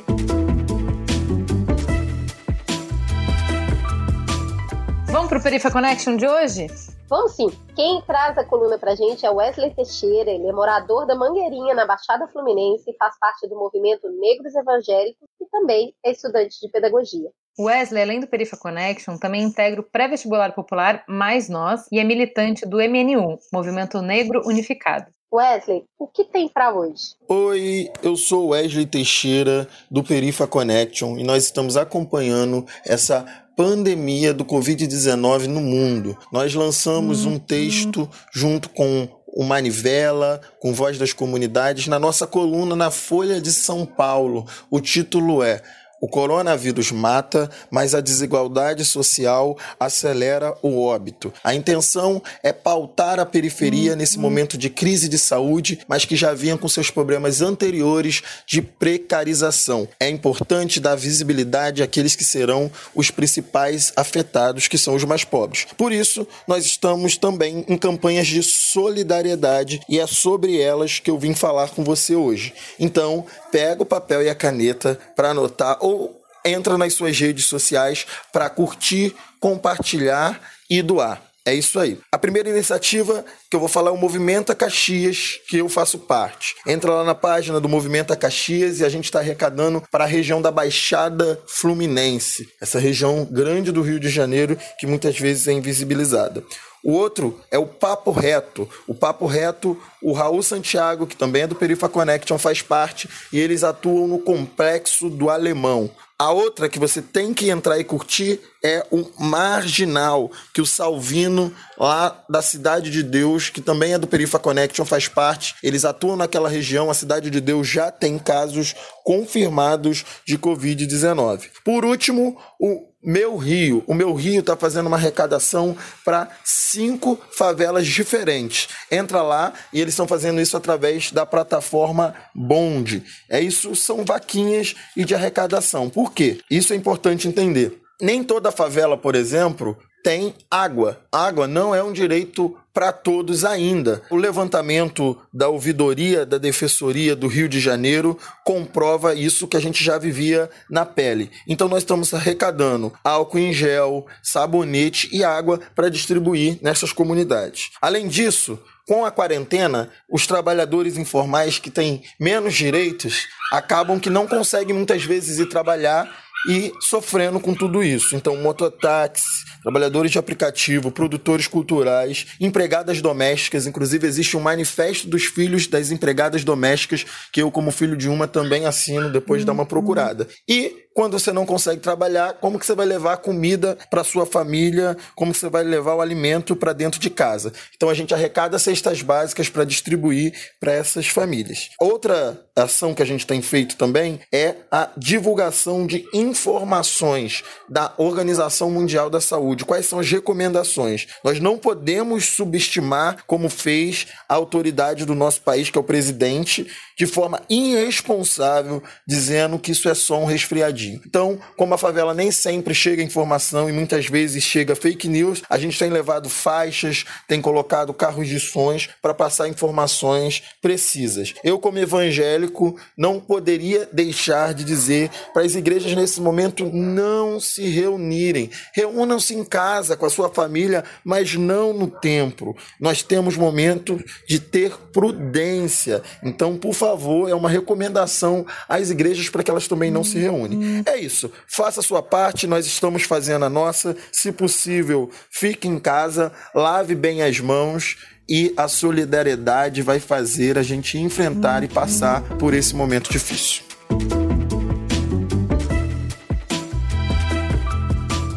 Gente, antes do Farol Aceso, a gente tem uma dica super legal de um livro publicado pela editora HarperCollins, que tem tudo a ver com mamilos. O livro se chama Três Mulheres e foi escrito pela jornalista americana Lisa Tadeu. Eu conheci esse livro, na verdade, porque um monte de mamileiro me indicou para ler. Ele foi muito comentado durante o ano passado inteiro, estava em tudo que é lugar, qualquer site, qualquer jornal, qualquer blog literário. Eu fui ler justamente puxada por essa onda de resenhas e de comentário em todo lugar. E olha, que embrulho na boca do estômago, viu? A autora passou anos e anos pesquisando o desejo e foi caindo em investigações do desejo feminino. Daí, nessa busca, ela chegou em três histórias, de três mulheres diferentes. Segundo a Lisa, ela passou milhares de horas com essas três. E foi assim que ela foi dando forma para as histórias que ela narra nesse livro. Eu fiquei bem impressionada com a história da Lina. Ela se vê num casamento super frio, o marido não queria nem beijar ela. E aí ela reencontra um namoradinho da escola e chega a largar o casamento. Acho que toda a história gira um pouco em torno dessa dualidade. Ela terminou o casamento por ele ou foi por ela mesma, sabe? É por aí, mas não tem alívio como. Tem também a história da Sloane. A situação dela é, de uma certa forma, é o contrário do que acontece nessa história da Alina. O marido gostava de colocar ela para fazer sexo com outros homens e mulheres. Cada um com sua fantasia. Mas sabe aquela história de que quando um não quer, dois não fazem? A Sloane ela não gostava nem um pouco dessa exposição, mas daí ela continuava fazendo para agradar o cara. Por que, que ela faz isso, né? Então, é esse tipo de coisa que eu acho muito interessante nesse livro. Você está lendo a história de uma outra mulher, que não necessariamente você é, se identifica com a história, a situação específica que ela está contando, mas te traz essa, essa indagação, sabe? Por que diabos a gente faz uma coisa que a gente não quer? Como a gente percebe que muitas vezes a gente vai lá e se convence a normalizar o desejo do homem como nosso desejo para salvar o casamento, para não sofrer violência, para manter a paz, enfim, uma série de motivos. Pois é, para mim, esse que foi o ponto central do livro, sabe? A Lisa, ela fica nesse impasse, ela quer falar do desejo feminino, ela se interessa por esse assunto e tudo mais. E aí ela começa a levantar as histórias, mas o que ela vai percebendo é que o machismo e a violência, ela sempre fica colocada acima do desejo da maioria das mulheres. É isso que está retratado ali. Bom, então a dica para vocês é o livro Três Mulheres, da Lisa Tadeu, da editora HarperCollins. Está vendo em todas as livrarias e principalmente agora em épocas de quarentena, nas lojas online, tipo a Amazon. Bora então pro Farol Aceso? Bora, lembrando que toda semana a gente faz um post especial no Instagram com todas as indicações que a gente dá no áudio, nossas e dos convidados. A gente coloca o nome, a foto da capa do filme, do vídeo. Aproveita e segue a gente lá no arroba mamilospod. O que mais que tem no Instagram do Mamilos de novidade, Cris? Toda quinta-feira live Cris e Ju durante a quarentena ou até quando a gente conseguir manter. a gente tá lá para conversar com as pessoas de não só peito aberto, cara no vídeo também. Então, se você tá de bobeira na quinta-feira por volta das 17 horas, vem trocar uma ideia com a gente, tá sendo bem legal. A gente fez a segunda live nessa semana e estamos aprendendo. Estamos tomando gosto. Farol aceso. Eu tô aqui pensando nos meus, eu não me preparei. Ai, caramba, não fiz esse dever de casa, mas assim. Pois é, como que a gente é mamileiro e faz, faz isso? Pois é, cara, é a vida. Ironia da vida. É uma série que eu amei muito, mas aí é maldade, que é só pra quem tem HBO, se chama Barry. Vocês já viram? Já ouvi falar. É um matador de aluguel que contratam ele para matar um estudante de teatro. E aí ele vai matar o estudante de teatro e o cara tá no meio da aula. E ele se apaixona pela aula e ele quer virar ator. E aí a história desse matador de aluguel se transformando em ator. E enfim, aí tem todas as dinâmicas que eu não vou dar spoiler, mas assim, é de chorar. É má, assim, os atores são geniais, a história vai indo para lugares surreais e é muito bom. Cara, eu tô indicando muito ficar em casa, é, principalmente. Tem uma série ótima chamada Coronavírus, que tá passando no mundo inteiro. O Bolsonaro não tá vendo, mas enfim, o mundo todo tá vendo, então eu tô indicando muito ficar em casa. Mas tirando isso, estou é, indicando, já que a Júlia indicou uma coisa de HBO, estou indicando muito Big Brother, a torcida pro Babu. Isso! Né? Estou é, indicando. Olha, cara, eu estava pensando aqui é, sobre essa coisa, né, desse, desse. eu, vejo, eu vejo pouco humor. Eu acabei de ver a série The Act, que é muito boa. Só que aí, se HBO é, é nicho, imagina um da, do Hulu. Imagina isso. Então, para você que é extremamente privilegiado de Act, ou você que manja dos Paranauê aí de links e de como não não transformar seu computador numa bomba de vírus, The Act é uma boa. É, indo totalmente para o outro lado da, da vida, né? Falando de besteira, besteira, besteira mesmo. Cara, você que não é médio besteira, você que é uma pessoa que tem problemas realmente na sua vida e gosta de besteira, tem um YouTube que eu acompanho que se chama Dublal Planet. Não sei se é dublar ou se é dublar, acho que é dublar. Dublal Planet. Que eles vivem de dublar animais. animais. Então, é, cara, é. Desculpa, eu peço perdão. Esse é meu tipo de humor, maravilhoso. Você vai amar. Eu pensei, é para você isso. É um leão, por exemplo, que está abrindo a boca, aí eles colocam mãe. É isso. Então você coloca lá que é para você que não quer pensar em nada. Eu não conheço nada mais alienante do que isso. Ah, e queria indicar também a minha série que está toda no YouTube. Qual é? Se chama Isso é Muito Minha Vida. Tem 15 episódios gratuitos no YouTube. Primeira temporada, segunda temporada sai esse ano. Ô, Paulo, eu ia indicar isso agora. Deixa eu indicar que fica mais chique. Por favor, indique então você. Então, eu juro que eu ia indicar. Eu ia indicar duas coisas, que é a série do Paulo, Isso é, é Muito Minha Vida, e os áudios dele sobre a quarentena, que são da protagonista da série, né? Então, isso é muito minha vida. É assim, eu vi todos recentemente e fazia tempo que eu não chorava de rir. É muito engraçado. É muito engraçado.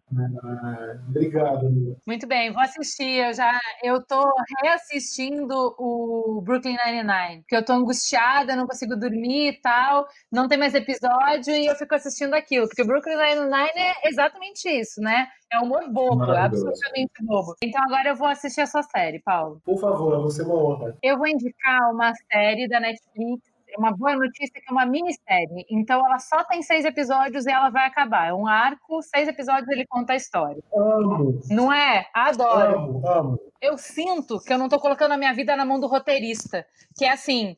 Ah, eles vão esticar cinco temporadas a mais e daí não tem história, e você já se apegou ao personagem, você quer ir junto com ele. Não, é assim. Eu pensei no Exato. arco. Ele vai sair daqui, vai chegar ali. Eu sei por onde eu vou passar. Seis episódios, não dá pra fazer muita besteira, né, gente? Dá pra fazer um arco em seis episódios. Sim, sim. Eu me sinto mais segura. Eu acho que eu arrisco menos, Sim, Totalmente. não é? Exatamente. Então, para você que também tem esse ciúme do seu tempo, a série chama The English Game, é o jogo inglês, e ele vai falar sobre o início do futebol. E é muito legal porque, Ai, para, sério? cara, é muito, muito, muito legal. Se você gosta ou de futebol. Na Netflix. Se você gosta ou de futebol ou se interessa, eu usei essa deixa para interessar os amigos do Merigo, né, o pessoal do Braincast. Se você se interessa por proletário ou por futebol, você vai adorar essa série, porque ele vai falar sobre como os operários começaram, porque o futebol começou entre os ricos, né, os nobres, e aí de repente as indústrias, os operários começam a montar times. Então são times que representam cidades e são cidades que são formadas ao redor de indústrias. Então são os lords jogando e que nojo dessa gentalha chegando aqui para querer jogar junto com a gente. Então mostra bem essa, é, é, essa virada de quando os times do povo começam a ganhar espaço. E aí é muito interessante porque tem essa hum, farpa escondida aí. Porque para que os operários comecem a jogar, o jogo tem que começar a rolar dinheiro. Porque quem pode fazer só porque gosta é rico, né? Só que daí tem essa discussão de que, pô, não pode botar dinheiro, tem que ser por amor. Aham. Ele todo vai te colocar na situação em que você tá falando qual o problema de ganhar dinheiro com isso? Qual é o problema do cara que é mais talentoso ganhar mais dinheiro do que todo mundo? Qual é o problema Aham. do cara trocar de time? E aí quando você vê, você fala, pô, mas tudo que a gente fala que o futebol é hoje, do que perdeu a essência do futebol, eu tô passando pano agora. Então é- é você entender como é que as coisas chegaram onde elas chegaram. Cara, é muito bem escrito. É, ótimos personagens. Quem, quem é o produtor dessa série, que é roteirista também, é o cara do Downton Abbey, que eu gostava muito Ah. da. Então, qual é a ideia? Pô, os caras gastaram muita grana para estudar a história, para fazer figurino, para fazer as locações. Vamos aproveitar e já fazer uma outra série com tudo isso que a gente aprendeu, não é mesmo? Maravilhoso. Então eu acho que assim, se você gostou daquele universo, é muito legal assim é, assistir essa série. É, é mais daquele, daquele momento histórico, é sobre um outro prisma e traz algumas questões de sindicato, de organização, de, de luta por esse conflito que eu acho que tem muito a ver com o que a gente está vivendo hoje, que assim não tem como fazer o que vocês querem. A gente vai ter que reduzir o salário pela metade, senão Uhum. as fábricas vão quebrar e aí não vai ter dinheiro para ninguém. E aí, como foi esse tipo de negociação e esse tipo de discussão quando os trabalhadores estavam organizados em sindicatos e o que, que eles tiveram que fazer para conseguir ter força de barganha, entendeu? É muito Uhum. legal a série. É sobre futebol, mas também é sobre sindicato, é sobre essa disputa de classe, essa disputa de, de narrativa também e de poder.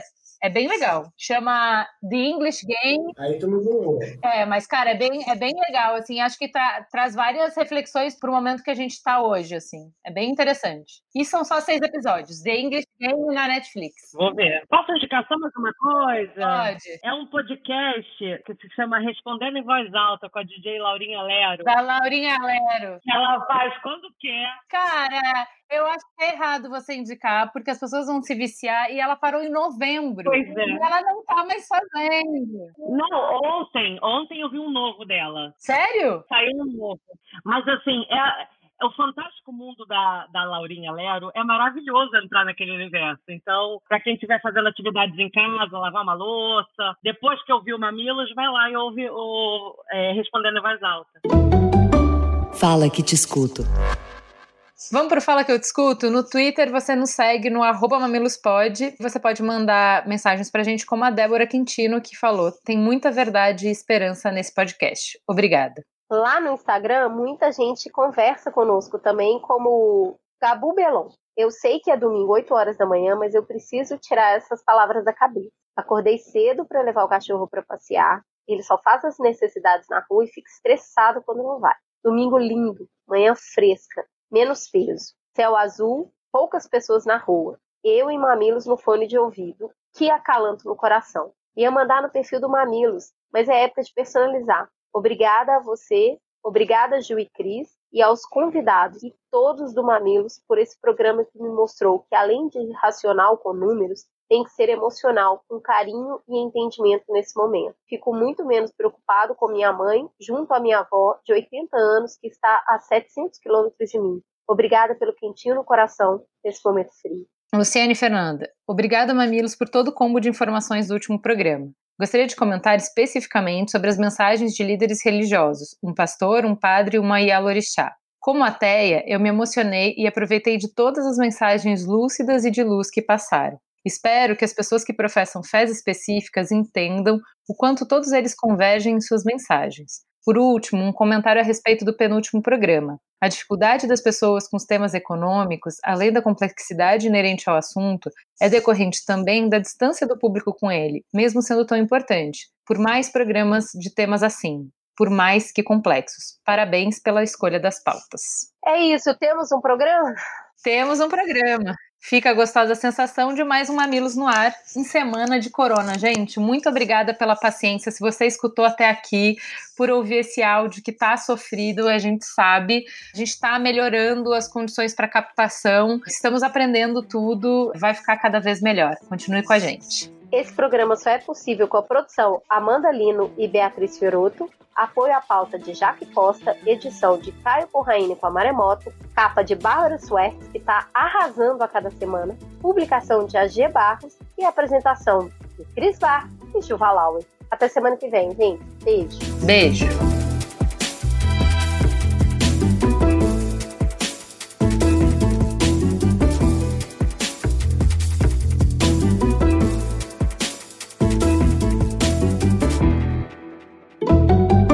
Mamilos jornalismo de peito aberto. Este podcast foi editado pela Maremoto.